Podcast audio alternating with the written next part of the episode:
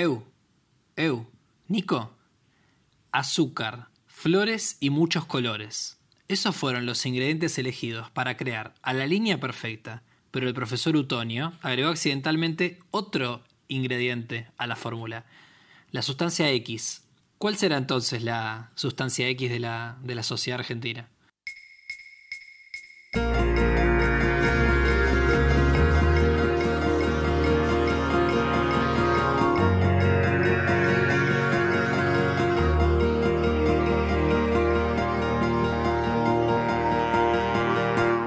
Hola, soy Nico Martorell eh, y tengo una voz en mi cabeza que me habla antes de dormir.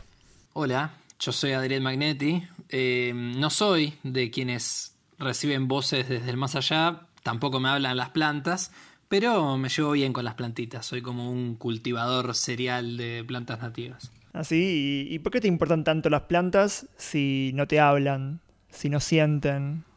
¿Qué onda que te importan tanto las plantas? Y yo no pienso que las plantas sientan, la verdad, eso es, verdad. Yo no lo dije, pero vos lo dijiste y ah, suscribo, pero son interesantes porque son parte de nuestra cultura. A mí me gusta mucho asociar las plantas a nuestra identidad y particularmente nuestra identidad social, ¿no? Ya que estamos hablando sobre el tema, eh, no, no, no, son dos cosas que estén escindidas, eh, las entiendo como parte de cosas que dialogan.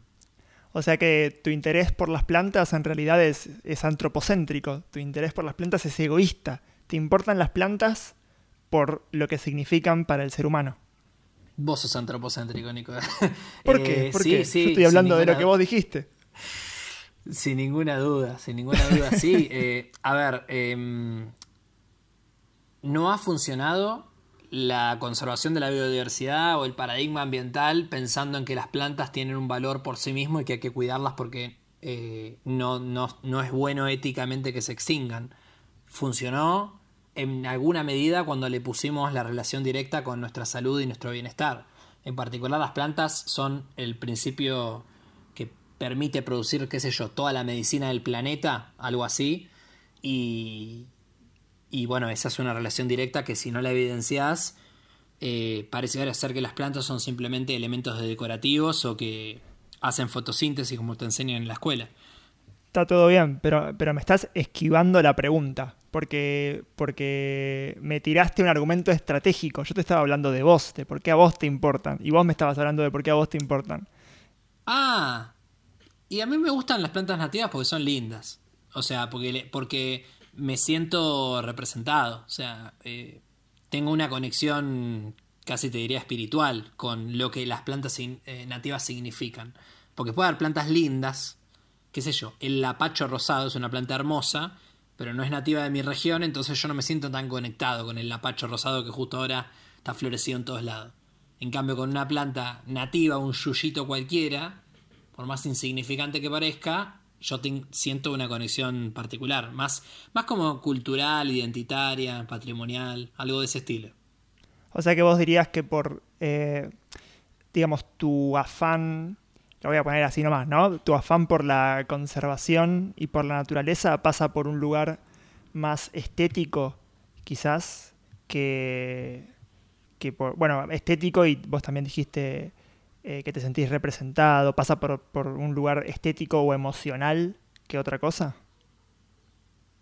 Es una muy buena pregunta. Yo trato de no, de no ponerlo en, O sea, no expresarlo públicamente en, esos términos. Me gusta más como algo más integral, pero sí te puedo decir que hay una cuestión eh, de placer, hay una cuestión eh, de estética y de, de, disfrute, por lo menos en mi cabeza, de, cómo me relaciono con, esos ecosistemas, con esos lugares, con esos elementos de la naturaleza. Hay, algo así, dando vueltas ahí. Sí, sí. Ah, me parece re interesante porque... Como una motivación. Sí, exacto, la motivación. Pero suele como estar mal visto, ¿viste? Como, como que tu motivación no sea la motivación lógica que decís para afuera, sino que tengas como una especie de lo, digo así nomás, ¿no? Pero como una especie de motivo oculto de...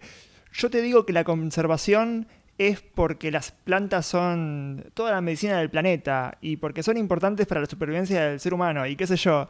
pero Adri, ¿esa es la razón por la cual vos haces conservación? No, no, a mí me parecen lindas las plantas. A mí, a mí, me, a mí me da placer. ¿No? Es como esa. Ese, no hay, hay como una eh, separación entre lo que se dice para afuera y lo que se siente para adentro. No digo que esté mal, ¿eh? Yo, solo lo, pongo en evidencia. Eh, yo, yo, digo que eh, la motivación para personalmente en mi casa cultivar plantas nativas tiene mucho más que ver no con que voy a hacer la restauración de los ecosistemas y me siento un capo porque voy a salvar a todos los, los ambientes nativos de Buenos Aires, sino porque a mí me gustan las plantas, me produce placer estético, me produce excitación las la, plantas porque me gustan, eh, o sea, es como algo que está conectado conmigo, una cuestión espiritual. Y, Sos un plantófilo, digamos. Sí, sí, yo soy un plantófilo, sí, sí, sí, sí, está, está totalmente declarado y y después, públicamente, digamos, las políticas públicas, la discusión general, conceptual, de fondo, paradigmática, la doy en términos generales, no si Adriel puede o no puede plantar plantas nativas. Eh, va mucho más allá. Eso, eso, eso, está claro, pero, pero uno pensaría, me imagino yo, ¿no? Uno pensaría que si uno ve el valor en algo por lo que a uno le hace sentir. Vos ves el valor en las plantas porque a vos te hacen sentir bien, porque te parecen estéticas, porque te hacen sentir representado. De alguna manera, uno, como para mí el paso lógico más directo sería, para que la otra gente aprecie lo mismo que aprecio yo, tengo que hacerle ver a esa gente lo mismo que veo yo tengo que hacerle ver que son lindas, que son estéticas, que te hacen sentir representado, que tienen que ver con la cultura, que tienen que ver con tu identidad. Y sin embargo hay una especie de desconexión, que ojo, me parece que tiene mucho que ver con lo que dijiste hace un ratito. Eh, el punto de vista estético y el punto de vista del valor intrínseco de la naturaleza no funciona para la conservación y funcionan más, es como una estrategia, ¿no? Te voy a decir lo, que, lo que te convenza. Lo que tiene un impacto directo en tu vida cotidiana. Sí, sí, exacto. Pero no, no sé, no sé por qué salí hablando de eso, pero me pareció que curioso. Hay un paradigma que dice que para conservar, primero es necesario valorar y antes que valorar hay que conocer. Entonces hay un camino lógico que es conocer, valorar y luego conservar. Y no, nunca puede haber un salto cuántico entre conocer y conservar. Porque no ¿Volvimos con el salto cuántico? ¿Ya, ¿Ya volvió el salto cuántico? Nunca se fue. Nunca se fue. Nunca. Nunca se fue. Me, dio, me dio curiosidad una palabra que usaste, porque eh, desde, mi, desde mi lado no sé exactamente cómo interpretarla. Eh, dijiste no solamente que te gustan las plantas, que te parecen lindas, qué sé yo, dijiste que te sentís representado. Te sentís representado por las plantas. Vos no sos una planta. Entonces, yo no soy, no, soy una planta. No sos una planta. Entonces, la representación Claro, entonces la representación debe ser más indirecta. No, sé exactamente a qué te referís. No sé si lo, si lo decís porque sabés que tengo pensado hablar de representación en este episodio, pero sí, te puedo decir... Puede ser que lo esté llevando para ese lado, sí. Sí puede ser y sí te puedo decir que eh, me siento identificado y, eh, digamos, lo que las plantas nativas eh, significan. Yo, en general, dependiendo del contexto, hay veces que me presento como un río platense, ¿no? Como alguien que eh, nacido y criado en esta región, no particularmente en Buenos Aires ni en la capital, o sea, no digo bonaerense, no digo porteño, no digo matancero, que es donde vivo, sino que me, entiendo dentro de una cosa mucho más general, sin un límite político, sin un límite más bien ambiental, biofísico. Y, y, tiene que ver con esto, tiene que ver con que las plantas que son de la región en donde yo vivo representan esa identidad con la que yo me suelo presentar y por lo tanto Em, hay como una conexión ahí de, de dónde yo saco lo rioplatense y eh, qué describe aquello con lo que yo me siento identificado y me presento. Es, como eh, la marca registrada o los indicadores de que eso no es rioplatense. Mm. Y en particular en Buenos Aires, en la región del Río de la Plata, las plantas son muy significativas. No es lo mismo que en otros lugares del país. Acá eh, hay toda una cultura eh, más de lo que creemos, mucho, mucho más de lo que creemos. Mucho más de lo que creemos. Eh, los paisajes del agua y asociado a las plantas es está muy, muy profundo en nuestra, en nuestra consciente colectivo. Déjame entonces entrar por ahí y porque se me ocurre, es importante encontrar en, este caso estás hablando de plantas. Tenemos plantas que, que, nos representan, plantas que nos dicen, sos de acá, esto, esto es tuyo, ¿no? De alguna manera esto, esto forma parte de tu identidad. Y esto no se limita a las plantas, ¿no? Hay un montón de cosas que, eh, que te, te, hacen sentir parte de un lugar, de un, podemos llevarlo de un país, de una nación, de un grupo de personas que comparten un montón de cosas. Eh, ahora estamos hablando de plantas, pero para llevarlo un poquito más, más arriba, un poquito más abstracto, es importante sentirse representado, es importante marcar la diferencia entre los otros y nosotros, decir esto es nuestro, no quiero lo... Bueno, ahí ya estoy metiéndome más controversial, ¿no? Pero no quiero lo de ustedes, quiero esto, esto es mío, esto es nativo. Bueno, es un poco lo que yo te decía el episodio pasado sobre los incendios, ¿no? La motivación de la cual se desprende ese desprecio por lo que está ahí y querer convertirlo en otra cosa. Pero yo te, te, redoblo la pregunta diciéndote, ¿tiene sentido hablar de cosas como la argentinidad eh, o el identitario nacional o los descriptores generales eh, del estilo de somos esto pero no somos aquello? O sea, hay cosas que nos definen y hay cosas que no nos definen. Y mm, en ese mismo sentido, la definición, trazar ese contorno, ¿Es de alguna manera una limitación? O sea, la definición es una limitación de que sí y que no. Eh, ¿tiene, ¿Tiene importancia eh, tener muy en claro qué no sos? Eh, bueno, sí, me, encanta, me encanta, me encanta porque tengo, tengo un ejemplo súper claro para, para repreguntarte que te va a gustar, pero antes que eso te, te tiro eh, tranquilamente, o sea, es muy, muy visible que, por ejemplo, a alguien que vive en Argentina, que nace en Argentina, que se siente identificado con Argentina, no sé, le tiene que gustar el mate, por ejemplo, y tiene que participar de las mateadas y de la ronda de mate. Ah, eso lo decís porque a vos no te gusta.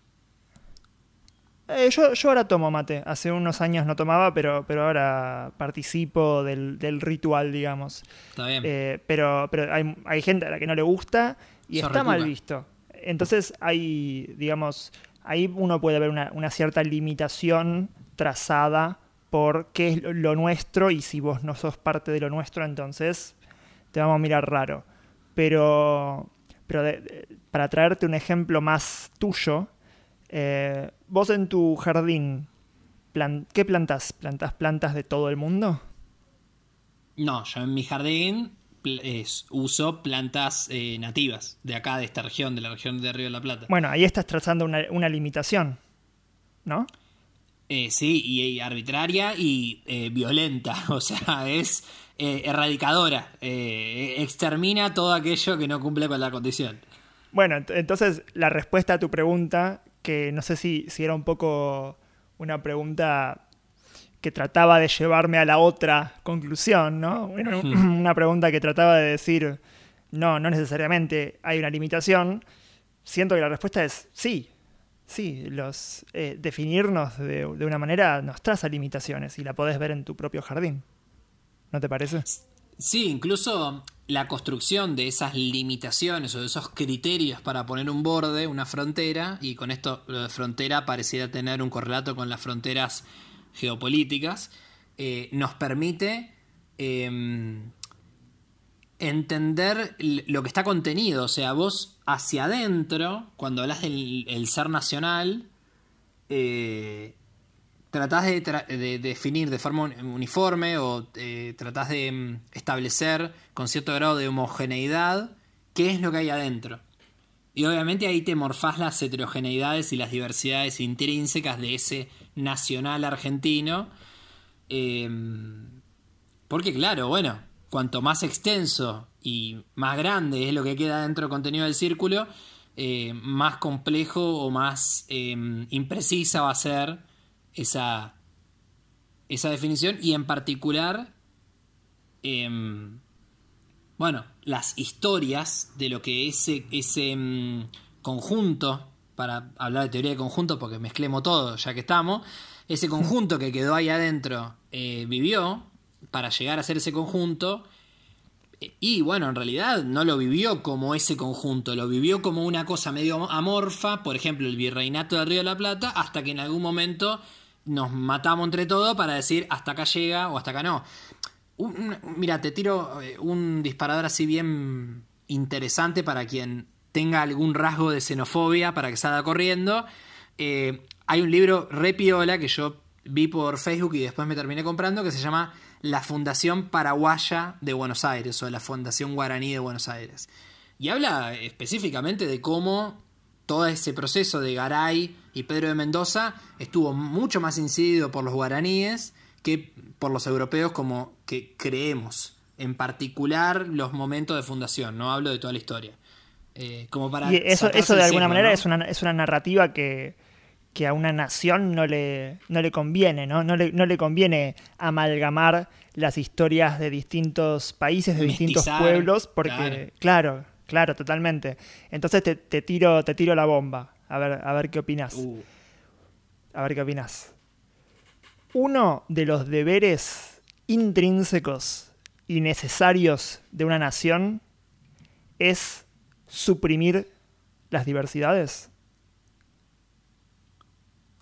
Eh, desde el concepto tradicional de nación, sí. Si vos lees todos los textos, todos los textos que hacen referencia al concepto de Estado-Nación y al concepto de construcción y consolidación de, las democracias, de los poderes políticos, de la instalación institucional de los países, aparece eh, como un descriptor común que se busque o no se busque termina ocurriendo. O sea, parece ser una condición eh, necesaria eh, y casi diría eh, inclaudicable, termina ocurriendo a la larga o a la corta, sea de forma proactiva o, pasiva. Y, es drástico, ¿no? Porque... Mm, sí. No, eso, viste, nunca... las historias de las naciones, y cuando se les pone el nombre Argentina, casi por, eh, antológicamente están dejando atrás todo lo, que fue y lo están dejando como en un capítulo de, bueno, la historia, o sea, la historia que ocurrió antes de que aparezca la escritura. Es como, bueno, no, no sabemos qué pasó. Eh, eh, las cavernas, o sea, no sé. En, ese, en ese contexto sería casi irresponsable de nuestra parte no mencionar que para que se forme el Estado argentino hubo que eliminar o desarmar a los pueblos originarios que vivían en, estas tierras que que pasaron a ocupar los, que venían de descendencia europea, ¿no? Y digamos, obviamente hubo, hubo una gran cantidad de mestizaje y, todo lo que quieras, pero, pero en términos concretos, eh, mucha gente y en gran parte la cultura se, desarmó, se, destruyó, ¿no? Eso es un poco... Eh, eso es un eh, poco, tiene que ver con, con la supresión de subjetividades y la supresión de, de diversidad de la que hablábamos. Sobre todo a, mí, me choca. Sí, Y de, sí, sí, totalmente, de cosmovisiones. A, mí me choca eh, y me, para mí es una disyuntiva eh, súper interesante y, no, es difícil de resolver. El hecho de que, de que esa supresión de diversidad parece ser al mismo tiempo terrible y necesaria. ¿No? Quizás vos lo planteabas como algo inevitable, pero, pero no sé, pero es, raro es, esa, esa como disonancia cognitiva que te produce decir, si, si, somos todos diferentes, no hay nación, no hay, no, no hay cohesión entre, entre las personas que vivimos en el mismo territorio y no podemos armar un proyecto en conjunto. Pero, pero eso históricamente lleva a todo lo que pasó. Bueno, y el elemento quizás interesante es una, mm, una reflexión, creo yo, poco, poco explorada, sinceramente poco explorada, porque, digamos, las personas somos contradictorias. Los procesos históricos son contradictorios y, y, la, historia la escriben los ganadores, hasta mi abuelo lo dice, pero el, otro día escuchaba a Cristina el 9, el 9, de diciembre de 2015 que dijo la historia tarde o temprano la, la terminan escribiendo los pueblos. Y y yo me pregunto, ¿no? Porque toda esa supresión, que pareciera ser inevitable, em, es muy triste y es muy drástica y es absolutamente em, O sea, a mí me interpela hasta lo más profundo, me toca cada fibra. Y, mm, y no estoy seguro que yo avalo eso. Pero estamos acá por eso. O sea, em, entonces, si entendemos que todos los las construcciones de, Estado-Nación o los países que hoy, que hoy conocemos, que tienen un sentido identitario, nacional, llamémoslo como sea, provienen de ese tipo de procesos y de construcciones, donde hubo exterminio, saqueo, bla, bla, bla, todo lo que ya es conocido y que vos recién nombraste, em, tenemos que decir, bueno, entonces, ¿qué onda? Toda la concepción de Estado-Nación y de países que hoy tenemos o no es válida o no la deberíamos seguir reproduciendo porque es el pasado, porque eso se funda sobre sangre. Exacto. Retomando con la idea que nos, que nos trae hoy a este capítulo, eh, queríamos hablar un poco de los, eh, vos dijiste en la introducción, de los como ingredientes, cuál es la sustancia X, cuáles son los ingredientes o el ingrediente principal para, para que una sociedad funcione, en particular quizás la sociedad argentina. Y recién mencionamos uno, estuvimos charlando un poquito de, este ingrediente que es la cohesión y cómo la cohesión a veces conlleva trágicamente la supresión de las individualidades, de las subjetividades, eh, o sea, a veces de manera trágica, como lo es eh, el, el, genocidio de un pueblo, y a veces de maneras menos trágicas, como mirar mal a alguien cuando no toma mate, ¿no? O, no trágicas para nada, como plantar solamente plantas nativas en tu jardín. Entonces ahí hay una, una supresión de lo de afuera, una supresión de lo distinto. Ese podría ser un ingrediente, quizás no un ingrediente que, que nos guste, pero algo que, que, que identificamos como, como hasta ahora, por lo menos históricamente, que ha sido necesario para la formación de, de, naciones, de sociedades que, se sientan una y que funcionan. ¿Cuáles son otros ingredientes que se te ocurren y que pueden, pueden ser infaltables, digamos, que pueden ser absolutamente esenciables para, para, para que una sociedad ande bien? Mira, así como dijiste cohesión, cuando se estudia el contrato social y se le da bola a lo que han dicho los teóricos, eh, sobre los casos ya conocidos de, Europa, etc., se habla de coerción también, ¿no? ¿Y qué es la coerción a diferencia de la cohesión? Bueno, la coerción es el monopolio de la fuerza o el monopolio de la fuerza eh, manifestada por medio de la violencia, que en todos los, los relatos históricos se habla de, bueno, quien debe ostentar el monopolio de la fuerza o debe tener el poder coercitivo tiene que necesariamente ser el Estado y el Estado es el único facultado para ejercer la violencia en pos del cumplimiento de las normas establecidas en ese contrato social. Yo lo que te pregunto, Nico, es, ¿vos crees que esto está vigente al día de hoy? Eh, ¿En Argentina esto tiene un correlato con la realidad o no lo vemos así? La pregunta, la pregunta es si lo que está vigente es el monopolio de la violencia o si lo que está vigente es eh, la visión de que eso es necesario? ¿Cuál es exactamente la pregunta? Eh, eso último, si la coerción vendría a ser uno de los elementos eh, fundacionales o pilares estructurales de, una sociedad funcional, o que, bueno, qué sé yo, funcional vamos a decir, para no decir otra palabra. Sin duda, sin duda creo que, que es uno de los, de los roles principales del, del Estado, ¿no? Quizás, quizás esta es una, mirada muy, eh, muy ¿cómo le diría? Joviana, jovesiana, muy del lado de Hobbes, que decía que, que el ser humano es intrínsecamente violento y estamos todos matándonos entre nosotros hasta que de repente viene el Estado y dice, che, che, denme, todos denme sus armas, nadie se puede matar entre sí y ahora van a tener que vivir bajo estas reglas, porque si no el gran Estado, el Leviatán, nos va a matar a todos. ¿no? O sea, bueno, Hobbes decía simplificando el mucho. Hombre, el lobo del hombre. Exacto, exacto. Estoy, estoy simplificando un montón. Pero, pero es más o menos eso. Y, y sin duda me parece que sigue vigente Porque ¿qué, ¿qué otra opción queda? O sea... Bueno, seguramente, seguramente escuchaste hablar del famoso, la famosa frase verbal ya construida que es el tema de la paz social, ¿no?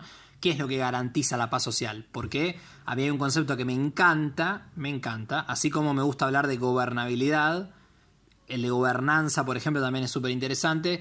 ¿Qué es la gobernabilidad? Bueno, se supone que un Estado que tiene un gobierno, ¿sí? los representantes que tienen la responsabilidad de la conducción de, ese Estado, de esa sociedad, eh, tienen que mantener cierto equilibrio de correlación de fuerzas y de opiniones públicas para que se mantenga la paz social sin necesidad de requerir al uso del monopolio de la fuerza. Por ejemplo, reforma del sistema previsional diciembre del 2017, la gente no le gustaba nada, no nos gustaba nada lo que estaba pasando y eh, la respuesta del Estado frente a la manifestación pública eh, totalmente legítima, ¿no? De, de, esa inconformidad fue el uso de la represión que eh, para ponerlos claros, es la manifestación de la, de la fuerza pública em, como un genérico, ¿no? Como, como la fuerza ejercida sobre el pueblo. Me parece interesante. Eh, el, concepto, el concepto de represión siempre, siempre me, me generó de nuevo esta, esta disonancia cognitiva, porque de nuevo, es terrible. Siempre, siempre el hecho de que, de que suceda represión es terrible, eso ya, digamos, está clarísimo. Pero, de nuevo, si estamos planteando al monopolio de la violencia como un ingrediente esencial para el funcionamiento de una sociedad, eh, vuelve, vuelve a estar sobre la mesa este concepto de no podemos tener voy, a, voy a ser exagerado y esto no estoy estoy tratando de, poner los argumentos sobre la mesa y eso no quiere decir que piense esto al pie de la letra, ¿no? Pero eh, desde el punto de vista del Estado, tenés a esta gente haciendo quilombo en la calle, irrumpiendo, disrumpiendo eh, al funcionamiento normal de la sociedad y como Estado tenés el poder, y en este caso eh, tu poder se manifiesta de manera represiva, para volver a restablecer ese, ese orden que de alguna manera es tu rol mantener, ¿no? Entonces, eh, de, nuevo, de nuevo viene lo mismo. Si, si no existe la represión en ningún caso, entonces que la gente puede hacer lo que quiera cuando quiera, ¿me entendés? O sea, eh, es, es, una, es una línea fina. Yo no estoy justificando la represión, me estoy preguntando cómo podemos justificar estar diciendo que eso es un ingrediente principal y muy importante para que un Estado funcione, cuando las consecuencias de que ese ingrediente esté presente nos parecen tan, eh, tan eh, terribles. Yo, por ejemplo, lo que planteo es que no lo veo como un ingrediente esencial, sino que lo, lo veían y lo vieron siempre desde los teóricos clásicos, ¿sí? Y eso, digamos, es lo que primero que se estudia en, qué sé yo, la Facultad de Derecho, ¿no? Si estamos discutiendo eh, todo esto de, cómo se compone la sociedad.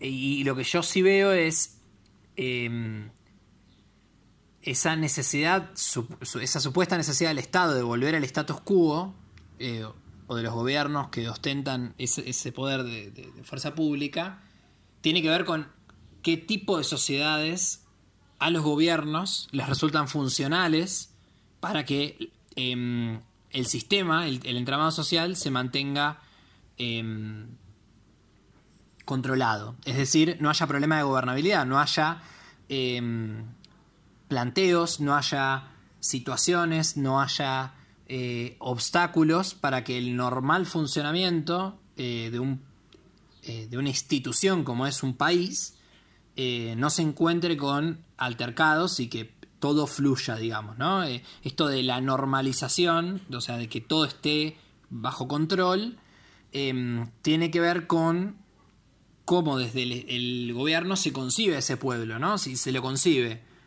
como un elemento problemático o si se lo concibe, por otro lado, como un elemento em, intrínseco a esa construcción, es decir, que forma parte de lo que hay que em, manejar. Ahí lo que yo quizás te pregunto, para, ir como poniendo peldaño sobre peldaño e ir llegando a un, a un lugar, como una fórmula de, los elementos. Eh, la, la, movilización social, la participación social o la opinión pública eh, activa, o sea, sin censura y eh, pudiendo expresarse en una movilización, pero también en medios o en canales o en donde sea, podría quizás ser ese elemento interesante para la construcción de sentido, quizás más que el monopolio de la fuerza en las sociedades modernas. Quizás en otras sociedades o en otras épocas eh, sí era necesario el monopolio de la sí. fuerza. Sí, me, parece, o sea, a lo que vas me parece que va a lo que va a ser nuestro siguiente segmento, porque eh, ya si quieres lo voy adelantando. Eh, ahora en un ratito hacemos un intervalo y después vamos, vamos directo a, charlar un poco de democracia, ¿no? Que, es algo que queríamos charlar y que me parece que también tiene mucho que ver con, con, con este tema, porque estás hablando de, no es también un ingrediente esencial que el pueblo pueda dar su opinión, que el pueblo pueda poner su pie firme sobre la tierra y decir, de acá no me muevo, esto es importante para nosotros y, queremos ser escuchados, queremos ser escuchados. Entonces, o sea, yo creo que ese es un ingrediente eh, esencial también, pero siento que estás usando ese ingrediente esencial para evadir eh, quizás algo que me parece que quizás apuntaba a mi pregunta, pero quizás no lo pude, no lo, pude formular bien, porque me parece que la represión va más allá de la represión a, manifestaciones en la calle, ¿no? O sea, la, represión en tanto desde la perspectiva del Estado es, eh, es represión a cualquier cosa que se salga del orden, ¿no? Y que y que puede ser, puede, puede, puede ser vista, por ejemplo, en, la forma del sistema penal. Eh, represión también es meter a alguien en la cárcel porque, porque, por ejemplo, porque cometió un asesinato, si vamos al caso extremo, pero también meter a alguien en la cárcel porque, porque robó o, por, o porque, si querés, en el caso más extremo, porque, no sé, porque se fumó un porro, ¿viste? Eh, ponele. Y, y me parece que, que también la represión pasa por ahí y, y en algunos casos siento que, que, sigue siendo, o sea, no, deja de ser un componente esencial de la sociedad saber que hay una fuerza represiva. O de control quizás, quizás una fuerza de control, ¿no? Está, está muy bien, pero, pero no, no nos pongamos demasiado como color de rosa todo, ¿no? Porque fuerza de control suena como qué lindo, una fuerza de control. Pero la fuerza de control tiene que tener fuerza, justamente. ¿no? La fuerza de control tiene que, tiene que concentrar ese, esa violencia y, disponer de ella cuando, cuando sea necesario. Porque si no, si no tenés eso, entonces no hay una disparidad de poder. Y si no hay una disparidad de poder, ese control del que hablas no existe. Claro. Em, solo es posible un, Estado-nación moderno cuando existe una relación desigual donde el Estado está un nivel más arriba que todo el resto de, la sociedad que lo compone. Y por esa razón, la, represión frente a la anomalía o el salirse de la regla tiene que ser ejercida eh, de forma eh, puntual, porque yo lo que hablaba de por qué respondí por el lado de la paz social porque mm, si existe paz social, el poder coercitivo se expresa de forma muy minoritaria, muy acotada, como a necesidad. Ahora, cuando la norma o lo normalizado es que, eh, bueno, es lo, contrario a la dictadura, ¿no? Es como el momento en el cual vos, lo, lo normal es ver el uso el excesivo de la fuerza, ahí ya no es, la, no es coercitivo, sino que es la famosa violencia de Estado. Entonces, el equilibrio, o sea, hablar de una cosa no, se, eh, hay que poder caminar por, por, la, por la fina senda del medio, que es para qué se usa, o sea, cuál es la finalidad del poder coercitivo. Entonces, en ese sentido, yo pienso que eh, pensándolo como fuerza de control o fuerza de regulación, eh, el cumplimiento de la ley eh, debería, debería ser en, casos en casos acotados en las sociedades modernas. Si hay casos generalizados de ruptura de la norma, entonces parece ser necesario todo el tiempo usar la violencia, entonces lo que hay que revisar no es a la persona, sino la norma. Entonces, y déjame, déjame subir, déjame subir porque ¿Quieres hablar de marihuana, Nico? No, no, no, no, no, no, no hoy, quizás otro día, no hoy. Eh, porque me parece que justamente, justamente estás apuntando acá, que es, entonces el problema no es la violencia. Entonces el problema no es la violencia, el problema es el contexto que está generando que esa violencia deba ser usada de cierta manera, que va en detrimento justamente de, de una sociedad que funciona. De nuevo, vamos, vamos volviendo sobre este tema de, la sociedad que funciona. Y me parece que eso entra de lleno al tema que queremos hablar, que es la representatividad, porque me parece que justamente, justamente, es cuando la sociedad no se siente representada, cuando la sociedad no siente que las instituciones están de su lado, es ahí cuando la paz social de la que estás hablando eh, se deshilacha y es ahí cuando el, si el pueblo no siente que el Estado está de su lado, entonces el Estado comienza a ser más el enemigo del pueblo. Y en esa, es esa confrontación en donde el orden social se ve amenazado, porque el pueblo lo amenaza, porque el pueblo no se siente representado, y es ahí en donde la violencia empieza a ser un problema porque está siendo usada en contra del pueblo al que debería estar defendiendo.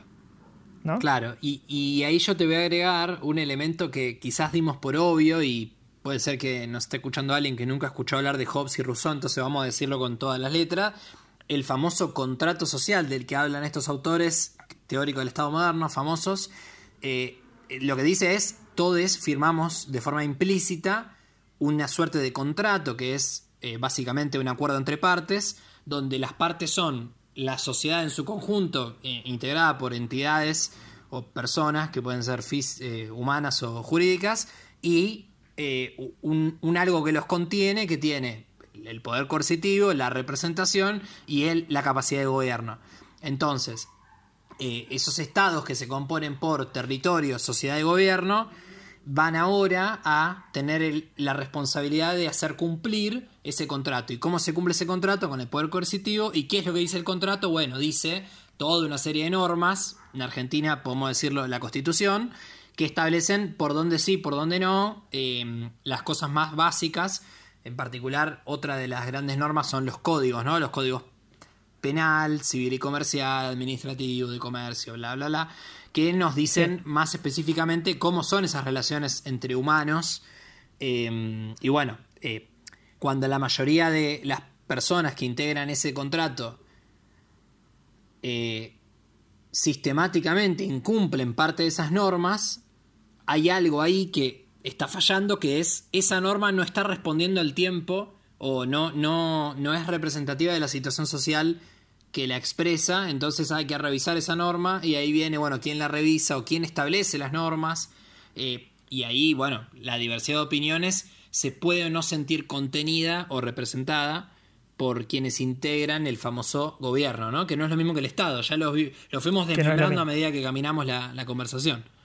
Sí, eh, o sea, tranquilamente podríamos decir, como resumiendo esa idea, que eh, las cosas fallan en sociedad cuando ese famoso contrato social se rompe, ¿no? Cuando, cuando el Estado ya no está respondiendo a las necesidades del pueblo y el pueblo, en, el mismo sentido, ya no está respetando, por lo menos no está respetando del todo a ese contrato. ¿Por qué? Porque, porque se rompió, porque esas necesidades ya no están siendo atendidas. Y como dice los juramentos de los funcionarios, demanda una deposición de poder que es eh, ese poder que le fue otorgado a tal persona eh, por diferentes mecanismos, después podemos discutir, eh, debería ser revisado porque no está respondiendo o no tiene un correlato con la necesidad social que debería alimentar la función pública de estar ejerciendo una representación de un colectivo heterogéneo como es la sociedad. Intrínsecamente heterogéneo. Sí. Entonces, dando pie, dando pie al siguiente segmento, Eh, una dejo picando la pregunta si querés y, vamos, vamos al siguiente. Eh, me parece que, que, la pregunta sería, en la actualidad, por lo menos en Argentina, ¿ese contrato social está roto? ¿Está por lo menos parcialmente roto? Y es por eso que por ahí hablamos de crisis de representatividad. Tengo una lija, boludo. Tengo una lija que es tremenda. Si querés, déjame para empezar a hacer una, una de mis analogías extrañas y, y poco, poco fundamentadas. Em, como para empezar, me puse a pensar que si queremos mirar a la sociedad como un organismo, como un organismo vivo, quizás, hasta ahora hablamos quizás de dos componentes esenciales que permiten que funcione, y siento que se pueden pensar como esos mismos componentes en un organismo. Uno son estos límites que dijimos, ¿no? Los, límites entre el interior y el exterior, que, dicen lo, de acá adentro pertenece, lo de acá afuera no pertenece. Y eso es un componente esencial en un organismo vivo, ¿no? O sea, por ahí en un ser humano podemos hablar de la piel, en una célula podemos hablar de la membrana, pero, pero en, todos los casos es necesario determinar una barrera entre lo que está dentro y lo que está fuera, lo que forma parte y lo que no. Y después tenés a, este concepto de mantener el orden, ¿no? de, mantener el, equilibrio, el orden social. Eh, y a mí se me vino a la cabeza el concepto este de homeostasis, que también está muy presente en los organismos vivos. Eh, es como que la sociedad tiene que mantener su homeostasis, de alguna manera, ¿no? Tiene que, que mantener sus equilibrios. Si se, si se dispara mucho para un lado o para el otro, medio que hay catástrofe. O por lo menos tiene que existir algo así como el normal funcionamiento. Tiene que, tiene que haber algo así como un normal funcionamiento. Tiene que haber un normal funcionamiento, pero, pero me parece que así como para que exista homeostasis en un organismo vivo, debe existir un organismo regulador, ¿no? debe existir un mecanismo que regule que, si, esa, si el valor que queremos mantener siempre igual, por ejemplo, la temperatura del cuerpo, si la queremos mantener siempre en 36-37 grados, entonces tenemos que tener algún mecanismo que si se va para un lado o para el otro, lo devuelva de nuevo para el mismo lugar. Eh, y, me parece que con la sociedad es lo mismo. No solamente tiene que haber un normal funcionamiento, sino que tiene que haber algún mecanismo que cuando el funcionamiento ya no es normal, lo vuelva a arrastrar a ese normal funcionamiento, que quizás es esta fuerza del Estado de la que veníamos hablando. Hablando de eso, acaba de pasar un patrullero. Muy bien, ahí está, siempre presente. Siempre presente. Y, estaba pensando en cómo íbamos a analogar dentro de, dentro de este marco a, esta, a, esta, a este nuevo concepto del que vamos a empezar a hablar, que es la representación, la democracia. Eh, ¿qué, vendría a ser? ¿El cerebro? ¿El Estado es el cerebro y el cuerpo debe verse eh, representado? ¿Cómo, no sé, ¿cómo, lo pensarías? Yo lo pienso como un mecanismo. O sea, la, democracia es un fenómeno, eh, desde mi perspectiva, y, y la representación es un mecanismo. Siempre se habla de mecanismos de representación. Yo lo veo al revés. Veo a la representación como un mecanismo de simplificar algo tan complejo que es las decisiones no las pueden tomar todos, o mejor dicho, las decisiones colectivas son responsabilidad de quien ostenta el, gobierno y por esa razón eh, no son eh, eternos, ¿no? La diferencia entre una democracia y una monarquía es puntualmente que eh, quienes toman las decisiones generales de eso que contienen como sociedad o como país eh, van rotando a lo largo del tiempo y van, se supone, describiendo las variabilidades de la sociedad de la cual emergen esas representaciones, o sea, no, no salen de un repollo y por eso quienes ostentan representación tienen que ser nacionalmente pertenecientes y en particular ser nacionalmente representativos, es decir, si viene una persona que es de una minoría, es decir, forma parte de una etnia o es em, una persona que pertenece a una clase social reducida, por ejemplo, los ricos, difícilmente tenga facilidad o tenga capacidad de que el, resto del colectivo se sienta representado por esa figura. Es decir, esa persona no los va a representar porque no se arroga la representación, no es algo que vos asumís, yo represento a tal colectivo social, por ejemplo la sociedad argentina, sino que el colectivo social se siente o no representado por esa figura. Y cuando ese, ese puente, ese mecanismo no, se rompe, es decir, eh, eh, la mayor parte de la gente no siente que ese líder, esa representación, esa persona que ostenta el gobierno, o esa, ese conjunto de personas, no, no, son fieles a los intereses mayoritarios o colectivos, ahí se empieza a ver un cortocircuito porque se pone en cuestionamiento si esa persona tiene o no que estar en ese rol, porque alguien que no me representa tiene que tomar decisiones por mí. Y ahí hay un problema. Y ahí hay un problema. Te pregunto, te pregunto. Eh, ¿Vos te sentís representado? Digamos, antes, antes de decir eso, antes de decir, te voy a preguntar, o sea, nosotros claramente no somos parte de minorías, ¿no? O sea, vamos, vamos a partir desde ese, desde ese punto. No, nosotros dos no somos parte de ninguna minoría. Eh, aún así te pregunto. Decime. Eh, eh, no, y mm, de la única...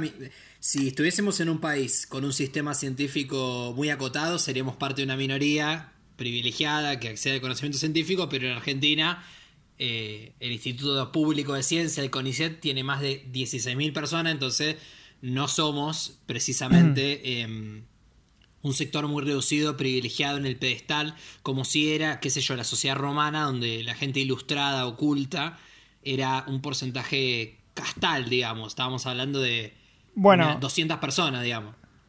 Bueno, estás usando el término minoría, eh, creo que de la manera contraria que yo. Quizás tu manera tiene más sentido, pero eh, yo cuando hablo de minoría me hablo a justamente a minoría que minoría en el sentido cultural, en el sentido social, ¿no? No, minoría en el sentido de cantidad de gente, sino minoría en el sentido de una persona justamente que no se ve representada o, que se ve desplazada del, escenario protagónico, social, ¿no? Eh, como podrían ser, se me ocurre, eh, en este momento por dar un ejemplo nomás, los pueblos originarios, volviendo a este tema que estuvimos hablando en el primer, en el primer segmento de hoy. Eh, Fíjate sin duda eso es una minoría. Viste que eh, hemos hablado de elite y hemos tejido qué implica elite dependiendo del contexto. La narrativa democrática de, por ejemplo, actualmente en Argentina, el campo nacional y popular, habla de los sectores populares y las elites Ahora justo estamos discutiendo el impuesto a la riqueza. Entonces, esa dicotomía es entre estratos. Pero en cambio, las minorías de las que vos estás hablando, más bien relacionadas con la pertenencia social, el linaje o la condición, em, es mucho más em, simbólica porque tiene que ver con este tema de la identidad, que es lo que hablamos al principio, que es lo, necesario de, entender. me dio gracia que la palabra minoría, que es la palabra que suele usarse justamente para hablar de estos sectores desplazados, es raro usarla como la palabra minoría porque en general los sectores desplazados, al menos en la sociedad en la que vivimos hoy en día, son la mayoría, no son la minoría. Justamente se dejó de hablar de minorías para los sectores postergados y se habla de sectores postergados con esa palabra o se habla de los sectores históricamente vulnerados o bla. O sea, las personas que eh, viven en condiciones de vulnerabilidad o están en condiciones de vulnerabilidad, por ejemplo, pobreza o indigencia, eh, o bueno, en Argentina los pueblos originarios, eh, se sienten fuera del sistema. Es decir, el Estado para ellos no funciona. Y eso Está bien, no, no, sabía que se había dejado de usar la palabra minoría, o, no sé si es que está mal vista, o, pero digamos, me parece que está bien que se se aplica para las elites, o sea, se aplica para, mm, para, para una connotación negativa.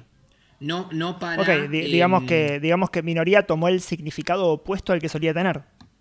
Porque minoría solía significar esto otro, ¿no? Minoría solía significar justamente los sectores postergados. Y la élite es todo lo contrario. Entonces, ahora hablar de minoría es decir lo opuesto. Por lo menos en clave política, sí, seguro. Sí, sí. En clave política, sí. Es, eso es interesante. Entonces, eh, déjame, déjame cambiar completamente lo que dije, pero para decir lo mismo y decir, nosotros dos somos parte de una minoría, ¿no? Porque, porque ser, digamos, eh, tener cierto cierto estatus de vida, vivir eh, en el área metropolitana incluso, tener todas las, las posibilidades, ser personas que atendimos o atendemos a la, a la universidad, eh, ya nos, nos, hace parte de, minorías. Eh, tranquilamente nos podemos hablar de, de elite. Podemos hablar de un sector privilegiado de la sociedad. Sí, que uno bueno, sector privilegiado de la sociedad y elite siento que son casi términos intercambiables, si bien hay por supuesto distintos niveles y, no somos multibillonarios, pero, pero, pero sí. Entonces, desde esa perspectiva, a vos, que formás parte de uno de esos grupos privilegiados, te pregunto, ¿te sentís representado por, tu gobierno? ¿Te sentís representado por el Estado? Sí, sí, en gran medida sí. sobre todo em, porque em, el Estado argentino tiene muchísima capacidad humana y em, con capacidad humana me refiero a recursos humanos calificados. Y yo creo que el, Estado, y en particular el gobierno, tiene que estar integrado por los mejores recursos humanos, los más calificados del país, porque pienso que de, ese, de, esa, mm, de esa composición es que podemos soñar con un, un proyecto de país em, serio y... No sé por qué no, noto un dejo de, de meritocracia en, en, lo que dijiste. Eh, no, porque eh, casualmente, eh, casualmente la, calificación no, necesariamente mm, tiene que estar asociada al mérito. es decir, en Argentina todos los cargos públicos deberían ser concursados. Y eso no pasa. Y eso no pasa. Entonces, em, muchas veces se escucha hablar de que el Estado tiene problemas miles de problemas por eh, la falta de calificación de, los cuadros técnicos y administrativos, no de los cuadros políticos, que son los que ostentan la representación. Pero escúchame, vos, vos recién hablaste, perdón, me estoy yendo de tema. Por ahí la próxima podríamos hablar de meritocracia, porque me encanta. Pero, ah. Pero vos recién dijiste que el, Estado tiene que estar formado por, eh, no sé cómo lo dijiste, pero digamos por los agentes más calificados para, ejercer el rol que les corresponda. Ponele que, que eso es más eso representa lo que quisiste decir, ¿te parece? Eh, eh, claro, haciendo, haciendo específica mención a que em, no solo las clases dirigentes, o sea, los que ostentan la representación, sino aquellos que componen el Estado argentino, representan un sector del cual yo me siento parte. O sea, no siento que haya una disociación total, como pasa en muchos lugares del planeta, donde la clase dirigente, pues, bueno, eh, vimos lo que pasó en, en Bolivia, en Colombia, en Ecuador, eh, en Chile, particularmente en Chile, donde la clase dirigente, la clase política, tiene un nivel de vida varios órdenes de magnitud distinto a el 90% de la gente que vive en el país. Y ese no es el caso de eh, Argentina.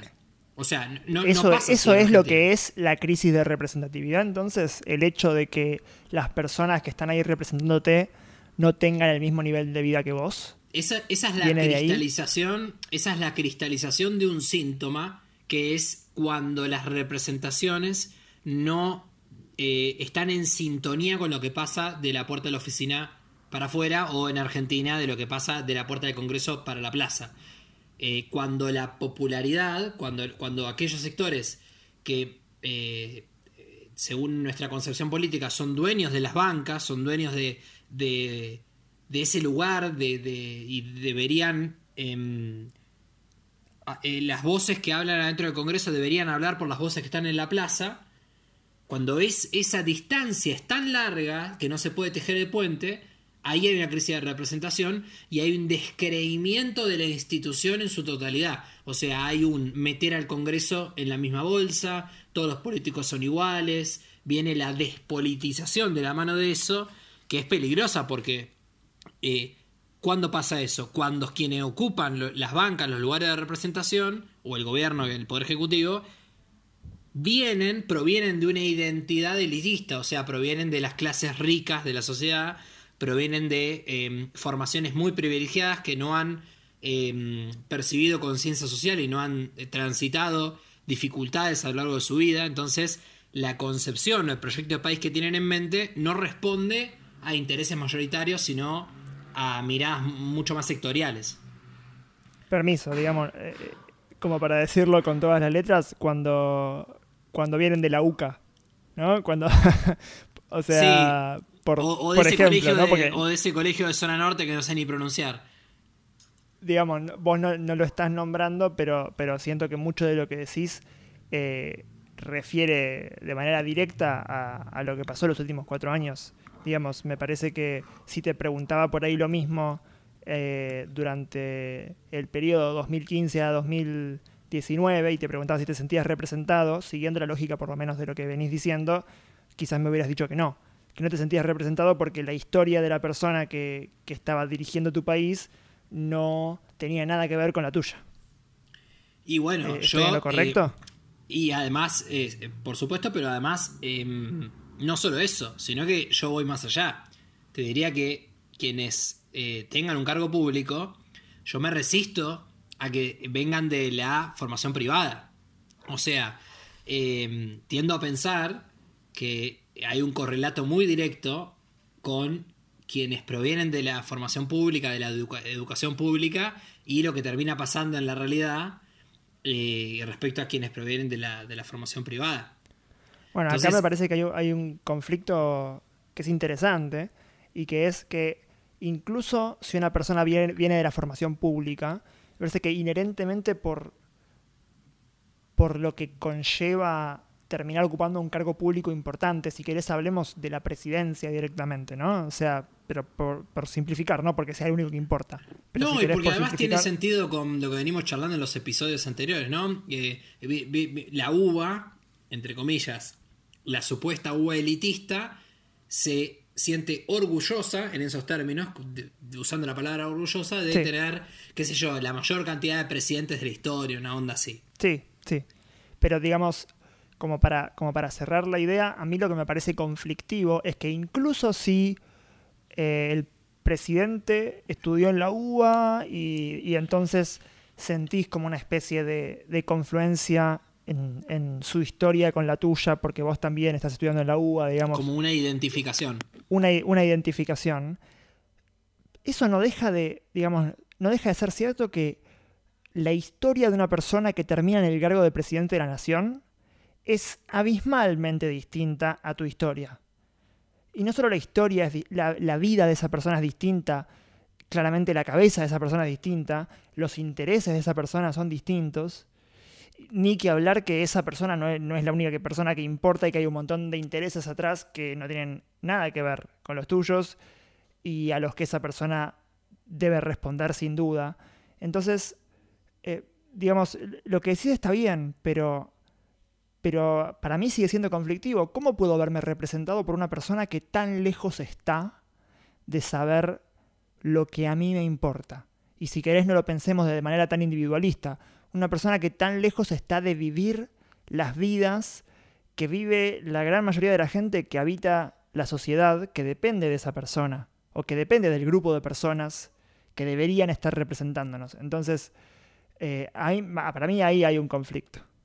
Tengo un punto que es, em, no lo estamos diciendo, pero bueno, la democracia se basa básicamente en un proceso electoral donde entre un conjunto de posibilidades, eh, el pueblo tiene la posibilidad de, o tiene en realidad el derecho a elegir eh, entre quienes deberían representar a ese pueblo eh, en diferentes circunstancias, para diferentes cosas, para diferentes roles, y em, cuando ocurre ese proceso electoral, uno de los principales, pero de los centrales factores que juegan es la confianza.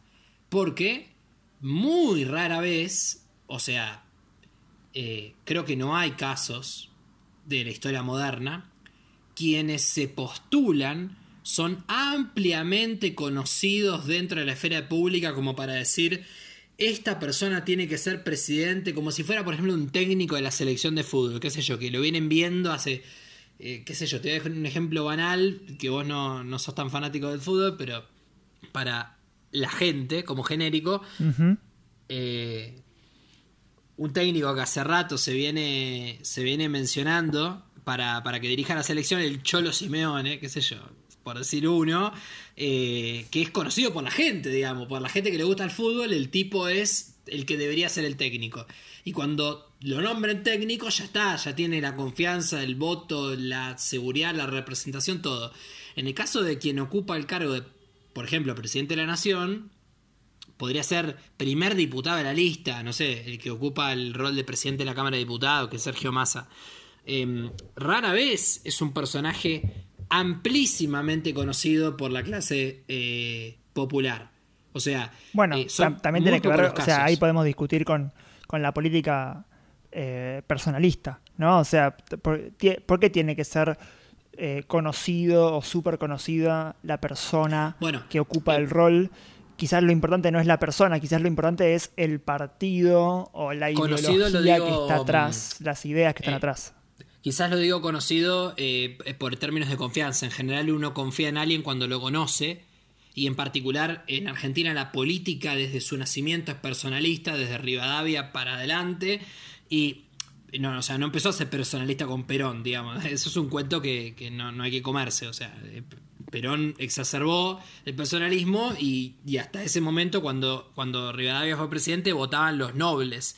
Y los nobles eran los amigos de Rivadavia. Entonces, bueno, pero no importa. Eh, el punto es, em, concretamente, la confianza es ese factor que juega a la hora de decir, bueno, a mí me parece que esta persona va a representar mejor mis intereses que este otro de acá al lado. Entonces, como vos no, no, no tenés un completo, incluso más, cuando el, creo que fue 24 de agosto de 2019, votamos en elecciones abiertas, las primarias abiertas y obligatorias, em, no teníamos idea de cómo iba a salir porque eran las primarias. Y no sabíamos quién iban a ser los ministros de Alberto. Y en particular Alberto, digamos, toma una serie de decisiones, pero la mayor parte de las decisiones en Argentina, por el sistema presidencialista que tenemos, la toma eh, el gabinete de ministros y todos los que vienen abajo de los ministros no el presidente. El presidente tiene un rol ejecutivo, decisiones finales. Entonces. por, eso, eh, por, eso digo que también eh, hablar de, que tenés que sentirte representado por el presidente o la presidenta, porque, porque eso es lo, que, lo que más importante es. Es una simplificación que, en algún punto ni siquiera tiene sentido. Porque, es un ejemplo. es un ejemplo, exactamente. Eh, pero pero recién dijiste algo que me parece que, va como al punto del, quizás al punto de la discusión, que es que eh, te sentís más representado por esa persona que por la persona que tiene al lado. Y para, mí ahí está el punto de la crisis de representatividad. Incluso más que, o no incluso más, pero eh, en, línea, en línea con lo que, con lo que decíamos antes de las vidas de estas personas no tienen nada que ver con la nuestra.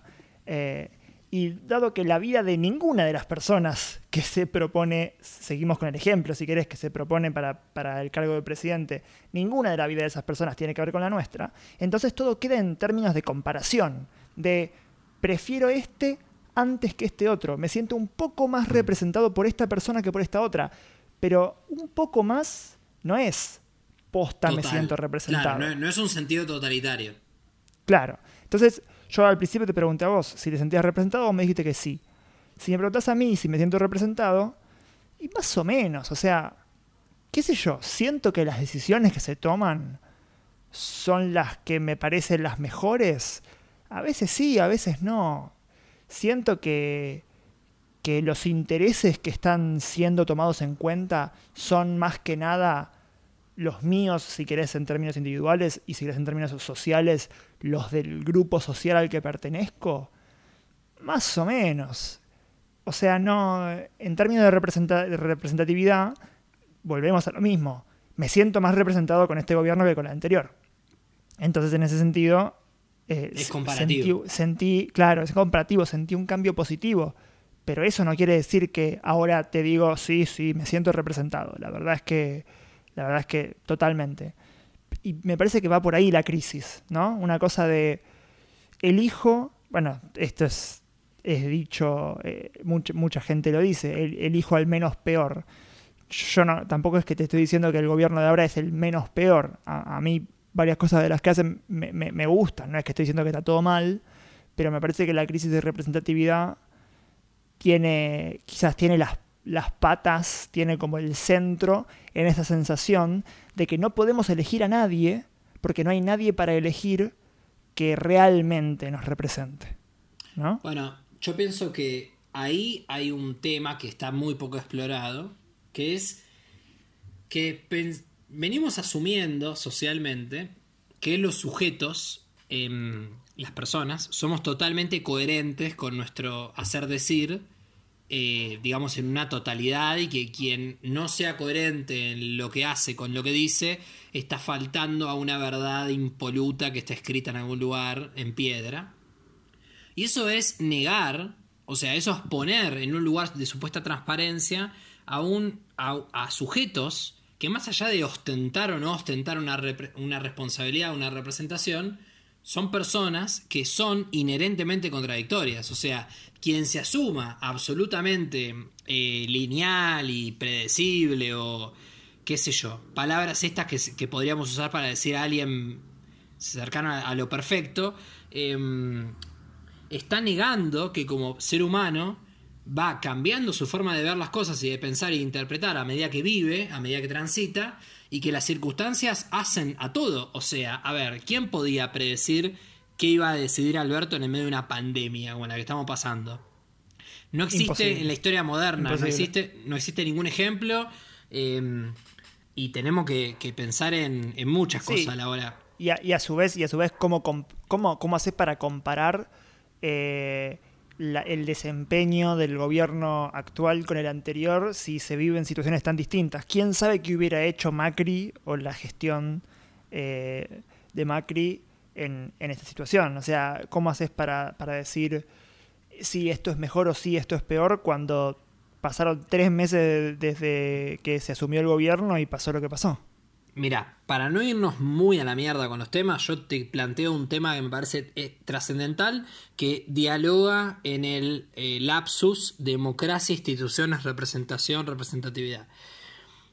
Eh, yo discuto mucho esto porque me encanta, me encanta, pero lo discuto porque me, gusta porque hay mucha gente opinando mm, sin reflexionar sobre el tema, que es, bueno, las personas son o representan las instituciones o las instituciones son una cosa, casi en el plano de la abstracción, y las personas que las componen son otras. Bueno, yo soy más de pensar que en el fondo siempre hay personas y que no existe algo así como una institución.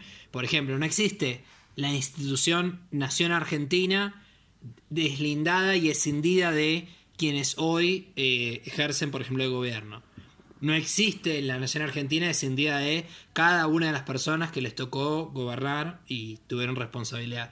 De la misma manera, si perdemos la fe en las instituciones políticas o la confianza, para ponerlo en términos más claros, porque pensamos que la política nos está decepcionando, bla, bla, bla, bla, lo que estamos haciendo de forma indirecta es evaluamos y ponemos en, en el paredón de los acusados a todas aquellas personas que son de la política y que cumplieron roles de representación y les decimos ustedes me fallaron, no me cumplieron y por ende ahora la institución, gobierno argentino o Estado, bueno, yo no les creo, eh, tiremos toda la mierda, empecemos de nuevo. Como, como sí. Eh, yo, yo, suelo tener una, o sea, esto ya, ya salí de este tema de discusión en el podcast pasado, si no me equivoco, y, y alguna vez antes incluso.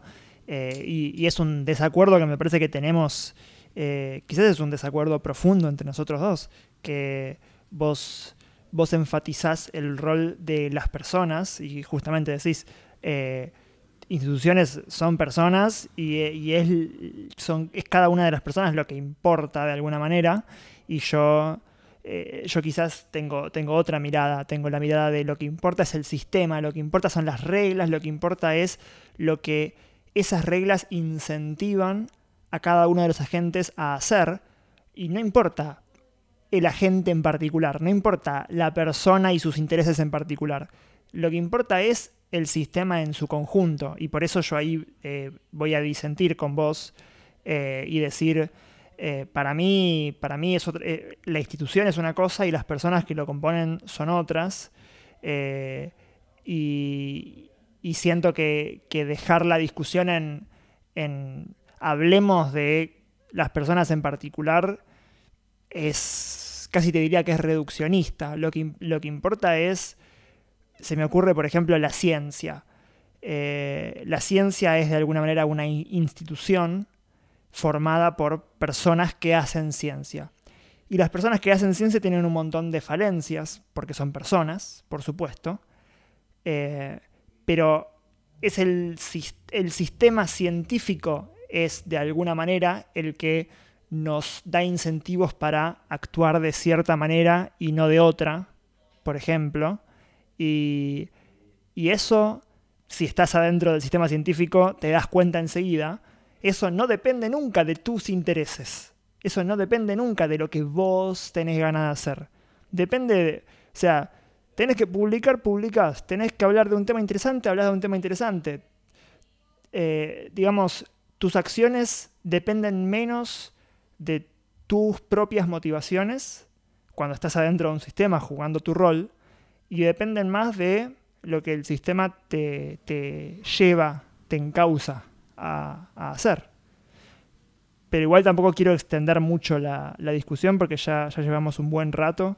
Quizás podemos empezar con eso la vez que viene o, o con algo similar, no sé, ¿qué quieres hacer? Tal cual, no, eh, eh, dejémoslo para la próxima, porque me parece que está bueno también incluso no banalizar el disenso, sino eh, buscar si en realidad tenemos un problema dogmático, tipo de fondo paradigma, o si tenemos un problema de entendimientos más bien semántico. Pero hagámoslo la próxima y hablemos un poco de Levi Strauss, qué sé yo, me encanta. Hablemos de significante, significado, pero ahora podemos eh, quizás volver a lo de instituciones o representatividad y, tiro algo, ¿no? O sea, cuán em, elaborado, profundo, significativo puede ser eh, una opinión, un mandato, una propuesta de eh, un colectivo de organización horizontal que no tiene em, un verticalismo, sino un, mecanismo de funcionamiento sin representación directa, ¿sí? Eh, me refiero, no representación delegada, sino representación directa. ¿Entendés? Pues la representación delegada Entiendo, o sea, o sea, cuando decís qué nivel de institucionalidad te referís a cuán representada puede sentirse la gente con las decisiones que toma ese organismo de alguna manera. Claro, exactamente, exactamente. Bueno, o sea, por supuesto, me parece que la respuesta obvia es, sin duda, en un organismo horizontal la gente debe sentirse más representada porque, porque simplemente porque hay un paso menos entre la decisión y la persona. ¿No? O sea, es y hay más justamente la justamente pero es que hay más es que ni siquiera es que ahí justamente no hace falta la confianza. no es necesaria la confianza, porque, porque hay un paso menos, porque en, el, en la cadena que sucede entre los intereses y las motivaciones de una persona y la acción final, el intermediario ya no existe, porque es un organismo horizontal, no hace falta el intermediario. Pero repito lo que te decía hace un ratito, que es que eh, es muy fácil decir, ah, qué bueno, qué, oh, seamos todos horizontales, vamos. Pero, pero hay un. Hay, hay limitaciones reales que son limitaciones prácticas y que tienen que ver con el tamaño. ¿no? O sea, eh, en una sociedad de cuarenta y pico millones de personas, horizontalidad no se puede. ¿Viste? O sea, Viste eso que no yo existe. te hablaba de mm, te hablaba de gobernabilidad y de gobernanza. Bueno, la gobernanza Sí. lo que quiere decir en términos prácticos es cómo se toman las decisiones. Y yo leí un, li- un librito súper interesante que se llama La tiranía de la falta de estructuras, de, un- de una editorial que se llama Utopía Pirata, eh, que está ahí gratis en internet, eh, copyleft, em, y que habla justamente de esto, o sea, si vos pretendés que una estructura supra de 400 personas se maneje de forma horizontal, bueno, suerte con eso, porque no existen tantas experiencias de éxito para mantener los estándares y los cánones de em, legitimidad y confianza en, en esos procesos. Sí, di- digamos, a la gente le gusta criticar a las jerarquías, a la gente le gusta criticar a la disparidad de poder, pero, pero a la evidencia nos podemos remitir y a la lógica nos podemos remitir de que, de que es, de nuevo, volviendo al- a, como empezamos el episodio y quizás usándolo también para cerrar, es algo que quizás no nos gusta, pero que es necesario. Es un condimento necesario de la sociedad cuando las sociedades son grandes. Una complejidad inherente, me gusta decir a mí. Exacto. Una complejidad inherente, ceder ese poder y tener a alguien que quizás no te represente por completo, probablemente no te repre- represente por completo, que también tiene que ver con, con el número de personas. ¿Cómo haces para representar bien a 40 millones de personas? O sea, si, si hay un montón de grupos eh, que es heterogéneo y que tiene un montón de, de diversidad justamente. eh, Por eso digo, que se sienten o no se- representadas.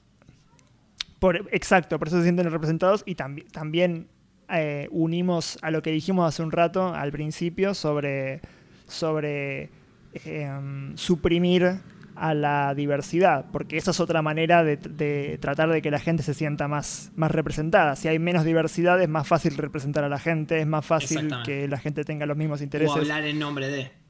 Exacto, exacto. Nada, súper interesante.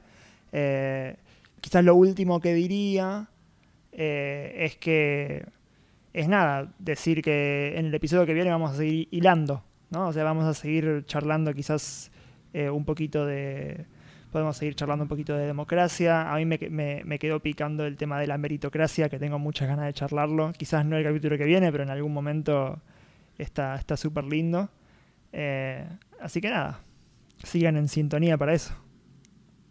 Excelente. Y bueno, ya que van a seguir en sintonía mientras esperan eh, el próximo episodio, pueden ir chusmeando las cosas que tenemos en, en Twitter, que es arroba eu-podcast, así como suena.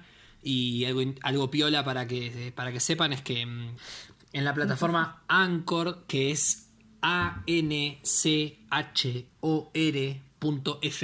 ahí van a encontrar el podcast, es muy fácil de buscar. Eh, ahí nos van a poder no solo eh, bueno, ver todos los episodios juntos, ver desde qué plataformas los pueden escuchar, como Spotify, como Google Podcast, como SoundCloud.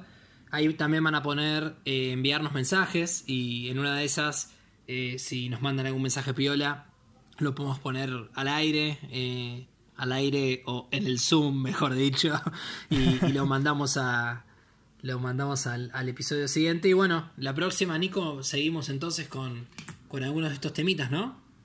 La próxima, sin duda, sin duda seguimos, sigamos construyendo esta linda conversación.